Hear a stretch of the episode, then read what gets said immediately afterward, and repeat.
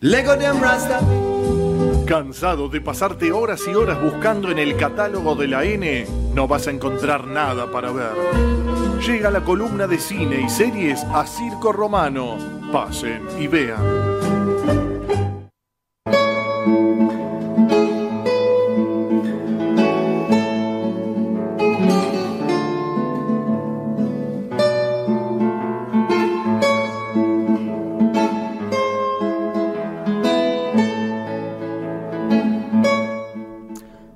Baja de las plataformas porque no te daba ya para pagar el cambio del dólar? Bueno, ahí te traje unas cositas que se pueden encontrar para ahí y que no, y no dependen de plataformas pagas.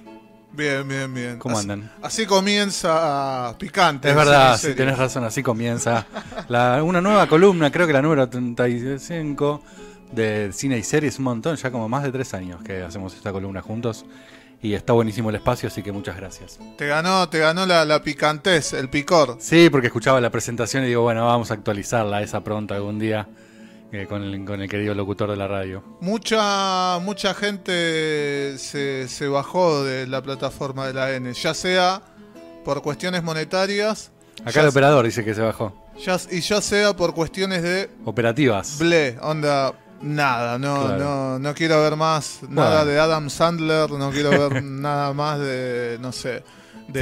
Sí, me ¿cómo pasó que era que veía y decía, pero no tengo nada para ver. O sea, ¿qué onda? Realmente, es increíble, ¿no? Porque Es más, dejé Stranger Things la dejé ir por la mitad. es increíble porque renuevan todos los, todos los días con miles de cosas que, que no te dan ganas de ver ninguna. Pero bueno, no vinimos a hablar mal de alguna plataforma, Ah, ¿no? eh, no, no, sino que vinimos a hablar de, de cine y de buen cine. Lamentablemente tengo que arrancar con una noticia triste, eh, porque está todo lo que hablamos de, de- siempre de, del cine más allá de los márgenes, y esta semana se conoció la muerte de una, de una de las leyendas del cine, el director francés Jean-Luc Godard, que a los 91 años y por medio del suicidio asistido, una práctica que, que está teniendo lugar en este momento en Suiza, donde mucha gente que ya por alguna razón u otra, generalmente resu- relacionada al estado de su cuerpo, pretende irse en sus propios términos. Y así fue como se fue el director francés Jean-Luc Godard, que quizás para muchos sea un hombre desconocido, pero que realmente es una de las leyendas de la historia del cine. Es un, es un crítico francés que luego se convirtió en director, este, nació en los años 30 y en los 50 y en los 60 eh, se desarrolló como crítico en la, en la gran revista de la historia del cine, que es la, revista francesa Cahiers du Cinéma, donde había un montón de críticos muy interesantes que venían por ahí de la filosofía y que terminaron convirtiéndose en directores, eh, un poco em- empujando esos postulados que, que, planteaban desde la crítica. Y Jean-Luc Godard era sin duda uno de los más importantes entre ellos. Un tipo vanguardista, político, experimental. Este, otra vez el sonido. Ahí, ahí, cambio de micrófono. Vamos a hacer un cambio vos, de eh, vos. Sí, evidentemente soy yo. Dos minutos. La energía, la energía.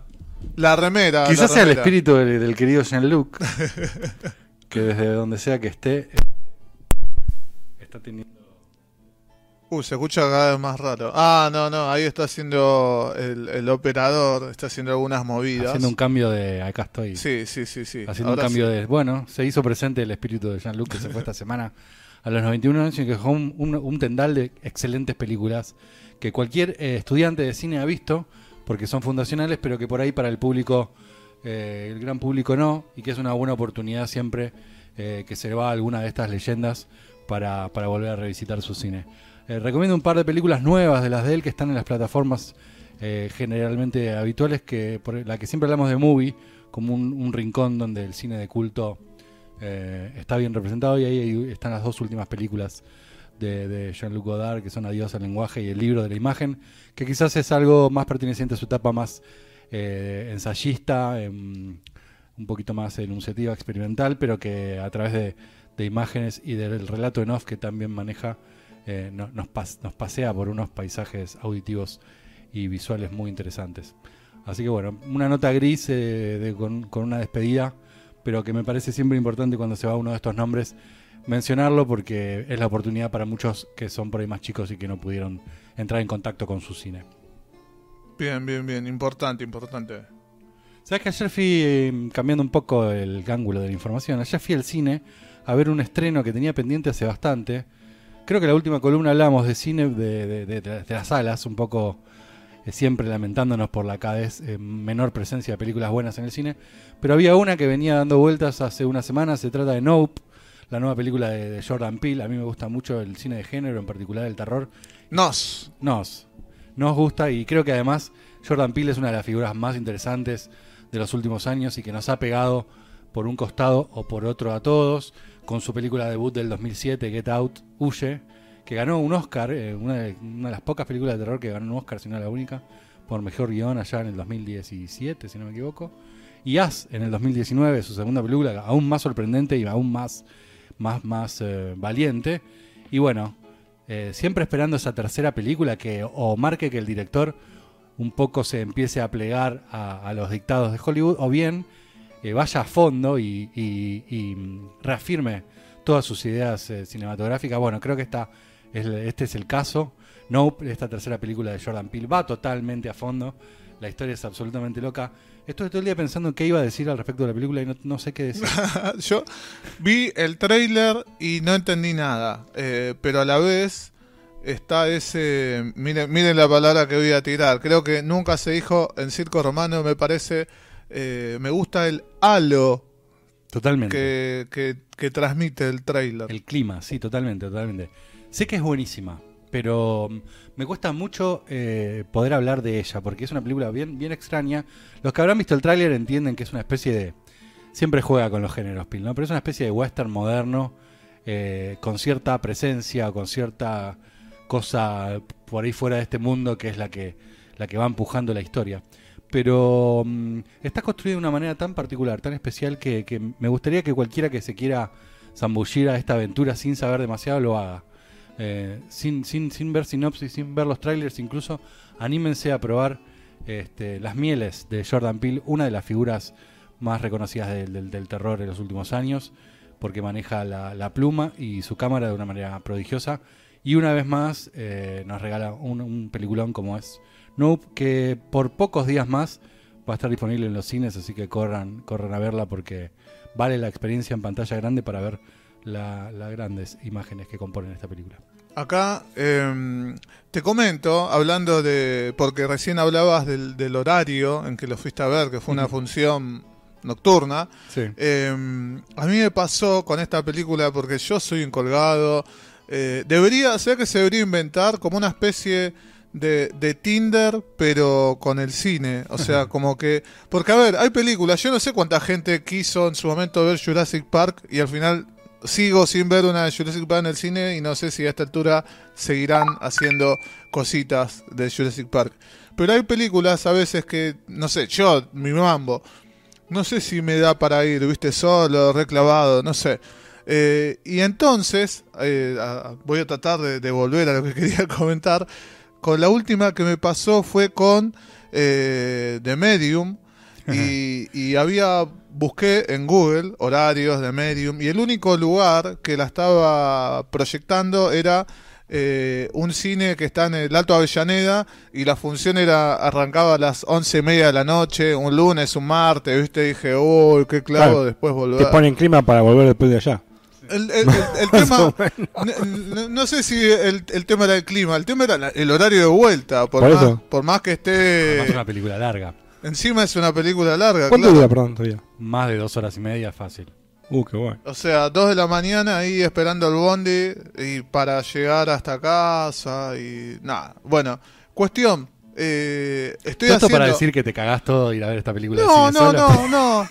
Para, para, no voy a funcionar al mediodía, por eso. para contarles el- lo que hice, que puse en Google el nombre de la película más eh, horarios, y obviamente como Google sabe todo, eh, acá por ejemplo, para tirar una pista, hasta el martes que viene la, la, Nope, la Nope la pueden ver. Y veo que está en Devoto, en Caballito, en el Abasto, eh, en el Multiplex, en Aedo, en Cinemark Palermo. Hay hasta el Hay, martes. hay salas. Hay salas. Hay algunas salas. salas, son poquitos horarios, como verás, por ahí una o dos opciones, pero todavía está, son los últimos días. Eh, lamentablemente estaba vacía la sala, como, como suele pasar, pero bueno, hay que seguir apoyando lo más que se pueda hasta el final, ¿no? Aguantemos hasta el final lo que se pueda. Obvio, obvio, obvio. Bueno, y como no todo es eh, cine, también traigo algunas cositas de plataforma. Hoy les traigo una película muy especial.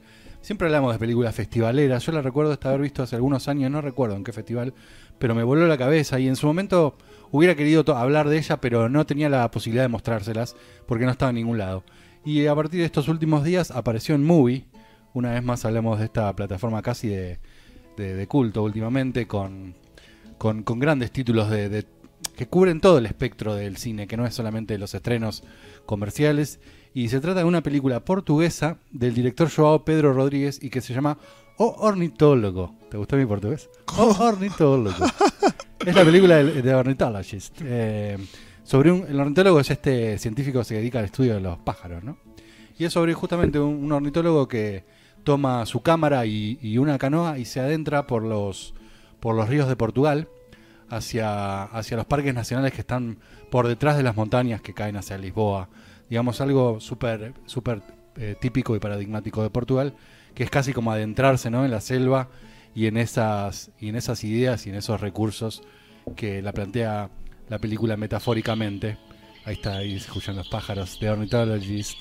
Es una, una gran película eh, con muy poco diálogo. Ese diálogo está en, varios idiomas porque eh, los personajes que aparecen son un poco multiculturales y multilingüísticos. Y mm, es estas películas casi contemplativas que nos impulsan a reflexionar sobre temas a, veces súper profundos. Yo creo que esta película un poco trata sobre la fe, y no solo la fe del personaje desde lo que vive dentro de la historia, sino también de la fe de este director en hacer este tipo de cine.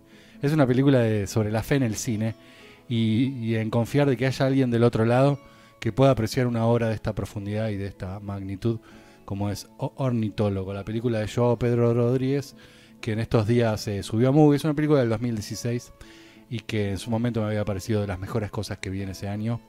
Eh, toca un montón de temas. em, creo que, sin revelar demasiado es uno de los títulos más interesantes que, que salieron en, las plataformas en los últimos días. Y si bien es una película especial, festivalera, que tiene, tiene su compromiso, necesita de, de- de nuestro compromiso para, para verla, me parece un peliculón y quería, quería traérselos. En, en Movie, ya que le estamos tirando flores, eh, por Movie descubrí El Rey de la Comedia, por ejemplo. Ajá, sí. Que ¿Cuántos años tiene El Rey de la Comedia? Muchísimo, sí, casi Eh, 40 años. Y hace poco haciendo un zapping lo enganché ahí en, en un momento. Eh, pero insisto y me sumo a, a la recomendación de Movie. Es una hermosa plataforma que todos los días estrena una película nueva y retira una del, del catálogo, entonces constantemente hay 30 películas nuevas para, para que vos puedas ver eh, cine de otros lados. ¿eh? Hay mucho, al que le interesa hacer esto de, ¿viste? de, de ir cubriendo países, decir, bueno, hoy tengo ganas de ver cómo es eh, una película portuguesa que, que es súper interesante y que también aporta mucho desde, lo, desde el sonido, ¿no? desde lo lingüístico, escuchar algo eh, un poco exótico, está muy bueno. Algunas promos medias locas, eh, con, no sé, comprando determinados productos. Sí, cada tanto aparecen promociones y por muy poquitos pesos. Igual así, el precio normal es muy barato comparado Sí. con otras. Pero a veces sí hay, hay promociones de tres meses por 100 pesos, algo que es un, un regalo. Porque ellos confían tanto en el catálogo que quieren que vos entres y lo veas y realmente cuando lo ves te quedás porque la propuesta está buenísima. Bien, bien, bien. Continúe, Víctor. Traje también algo de Amazon. Es una ficción, pero bastante, bastante tiene de documental. Se trata de 13 Lives, 13 vidas. Es la última película de Ron Howard con nuestro querido Guido Mortensen y que relata el, aquel famoso caso del rescate de los niños futbolistas perdidos en una cueva de Tailandia, que si no recuerdo mal fue allá por 2020 o 2019, no, fue antes de la pandemia. Mm, Debe haber sido 2018, 2019. Se quedaron, ¿te acordás? 18 días eh, encerrados dentro de una de las cuevas más profundas, a 8 o a 10 kilómetros de la, de la entrada, eh, durante una época de, de- de tormentas, durante el monzón tailandés, que es eh, una época climática muy complicada en aquel lugar. Y bueno, esta película de Ron Howard, casi a nivel documental, nos relata el, rescate por parte de estos buzos europeos que encarnan eh, tanto Viggo Mortensen como también este, nuestro amigo. Bueno, ahora lo vamos a ver en el tráiler. Eh, pero son los únicos dos personajes europeos dentro de un marco absolutamente tailandés. Ahí está Colin Farrell, es el, el otro, el otro buzo. Entre ellos dos entran a, a rescatar a estos 13 futbolistas, niños casi, ¿no? Entre 11 y, y Sí. 18, y 18 años y los tienen que sacar a través de 5 kilómetros de, de cuevas inundadas. Es una, realmente una aventura, es una historia real que sucedió, que en su momento fue súper cubierta por los medios, que bueno, pasó el tiempo y nos olvidamos y ahora Amazon nos trae a través de esta película.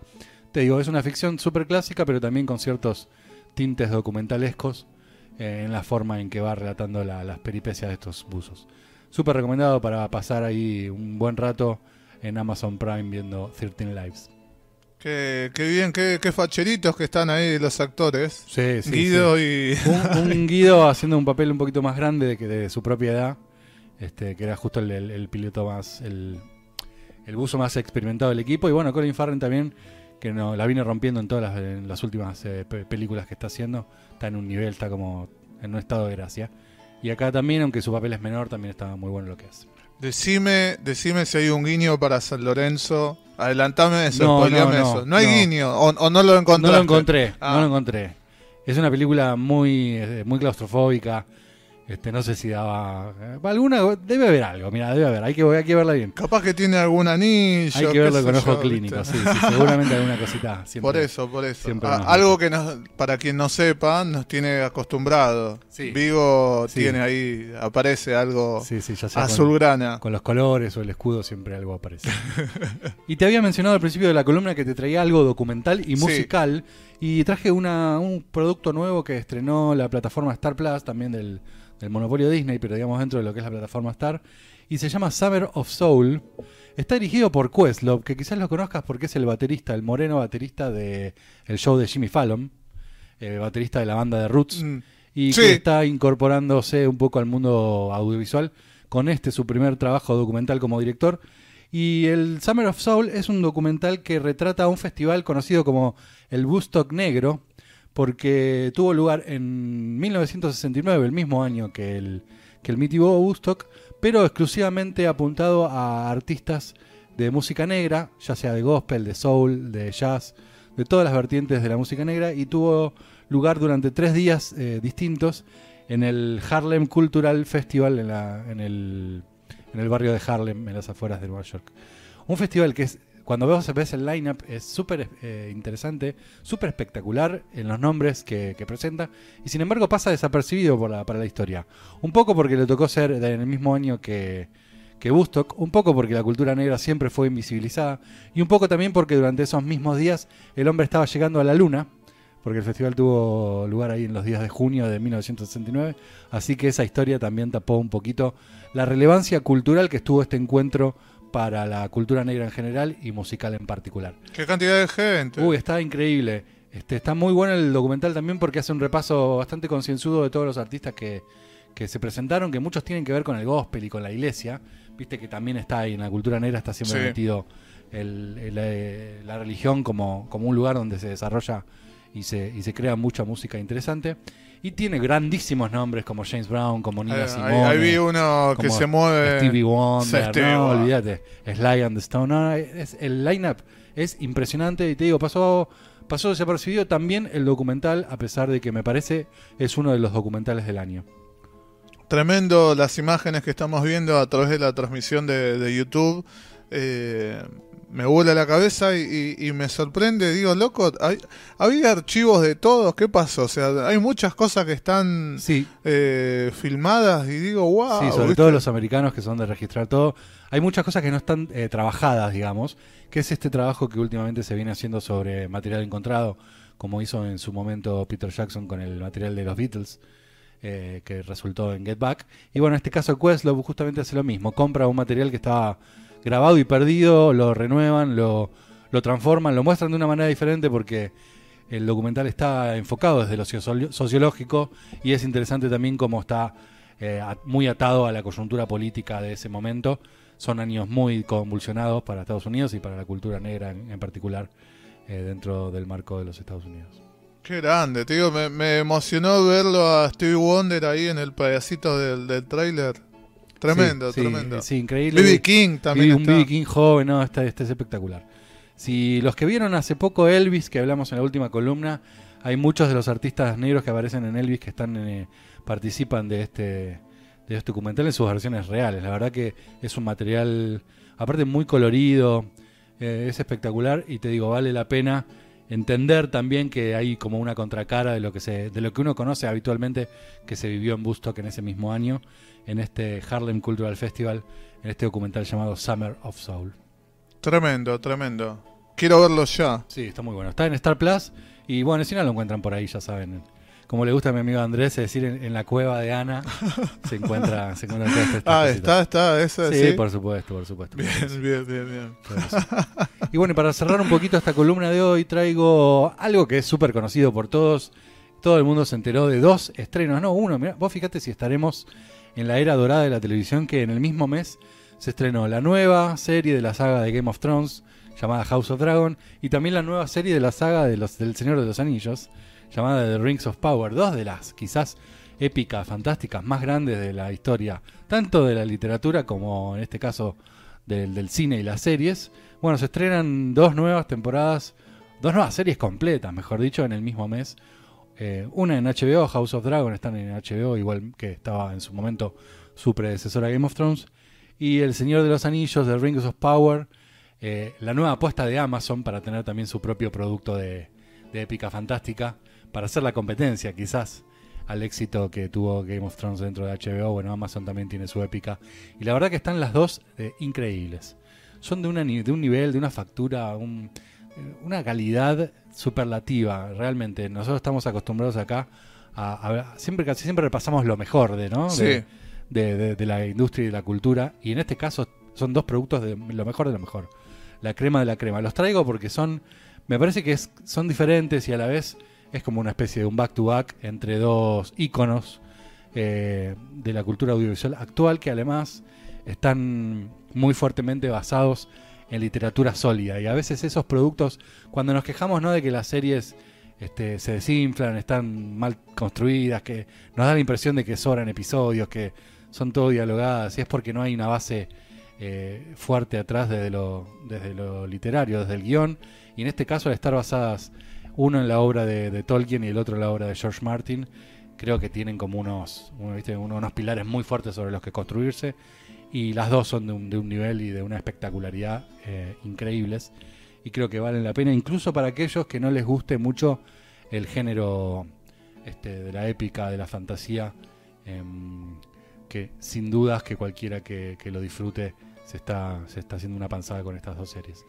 Sabes que mm, en algún momento te iba a consultar porque sé que son lo- los, los dos bombazos, pero no, no, no- yo que a veces cuelgo, a veces, no, mm, no, te, no había escuchado ninguna crítica respecto a estas dos producciones. Por lo que decís, bomba. No, sí, son, o sea, son, son dos, dos productos increíbles. No, no, no, no tendría sentido eh, hacer hincapié en alguna cosa que a mí me gusta, a mí personalmente me gustaría distinta. Creo que no es por ahí. La cosa es disfrutarlas, eh, sen- sentarse con el corazón abierto, sorprenderse y no estar pendiente de lo que, lo que menos me represente, porque si no, siempre vamos a encontrar algo que, que, nos empuje a, creer que no, que no estamos del todo conformes. ¿Quiénes somos nosotros? ¿O acaso somos mejores guionistas, mejores directores, mejores cinematógrafos que los que hacen estos productos? Para nada, hay que sentarse y disfrutarlos.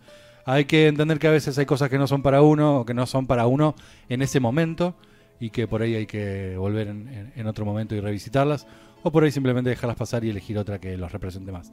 Pero creo que en estos dos casos, por lo menos visualmente, las dos son una fiesta para los ojos eh, y las dos son muy muy sólidas y las dos se pasan volando. ¿eh? Ya estamos promediando porque son van tres o cuatro episodios, cuatro en ambos casos, de ocho episodios totales, así que es una, una experiencia que dura poco, un viaje corto, así que recomiendo subirse a los dos.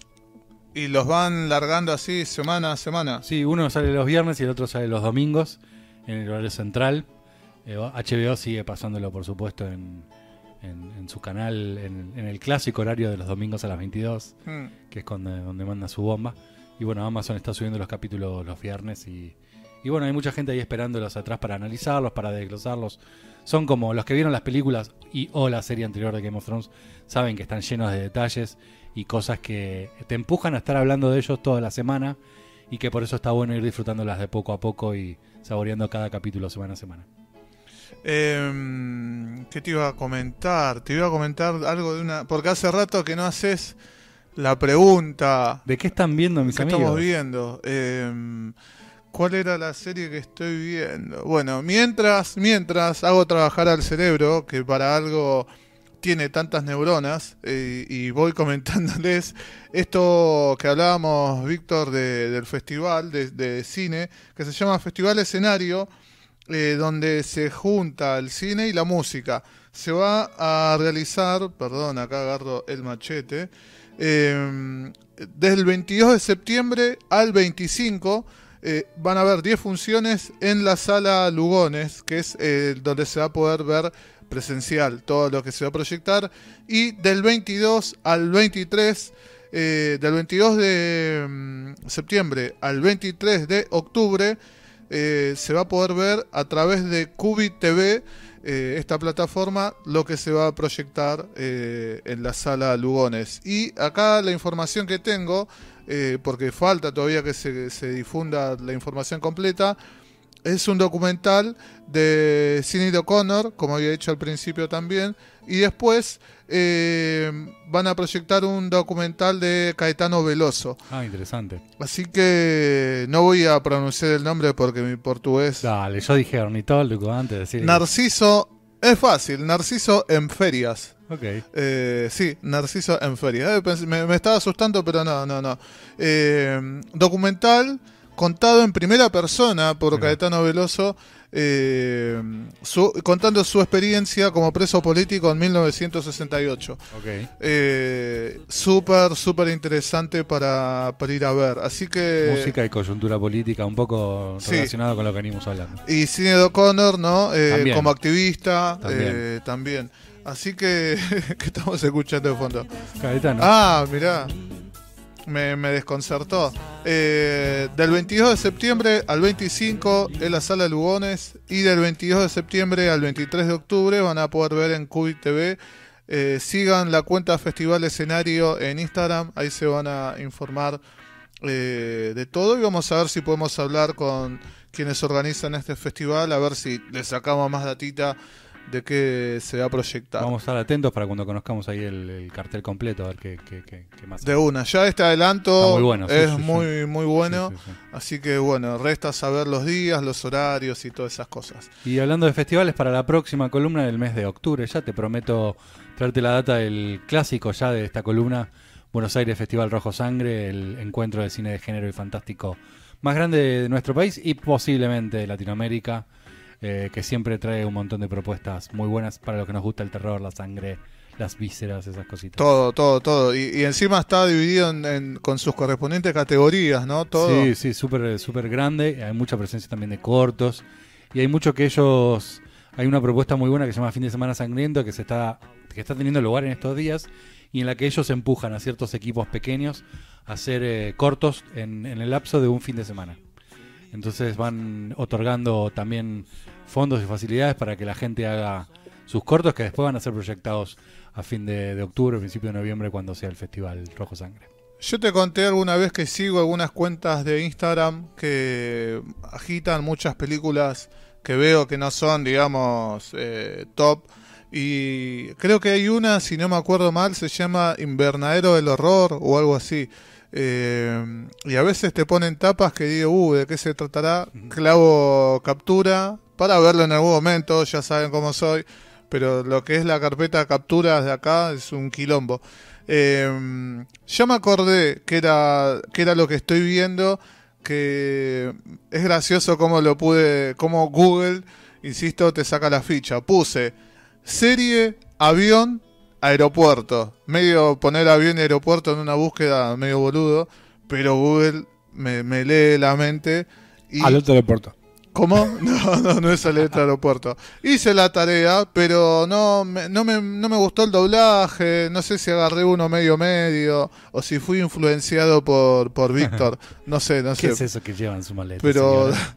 le voy a dar otra oportunidad en algún momento. Eh, Manifest es la serie Ajá. que, Ah, que sí. estoy mirando.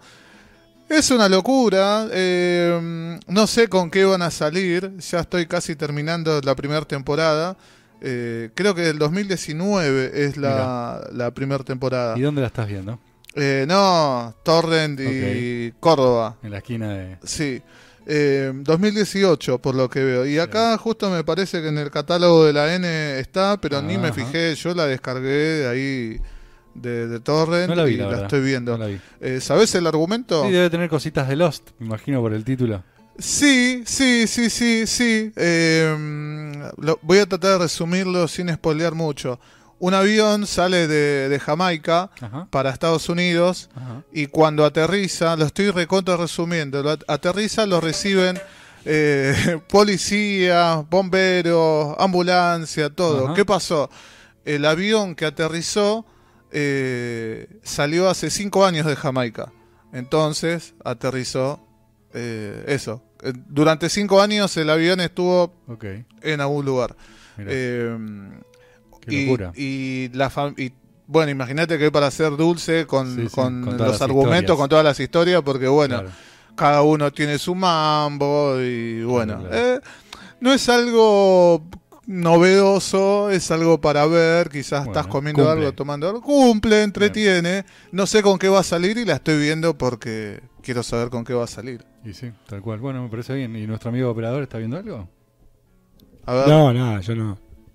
No veo nada de series. recomendale algo, Víctor, por favor. Es que no tengo tiempo. Claro, no Pero para tiempo. que vea- padre, vos no te olvides eso. Para que vea al- algo al estilo Friends, Algo cortito. 20 minutos, algo, claro. algo cortito que está en Netflix.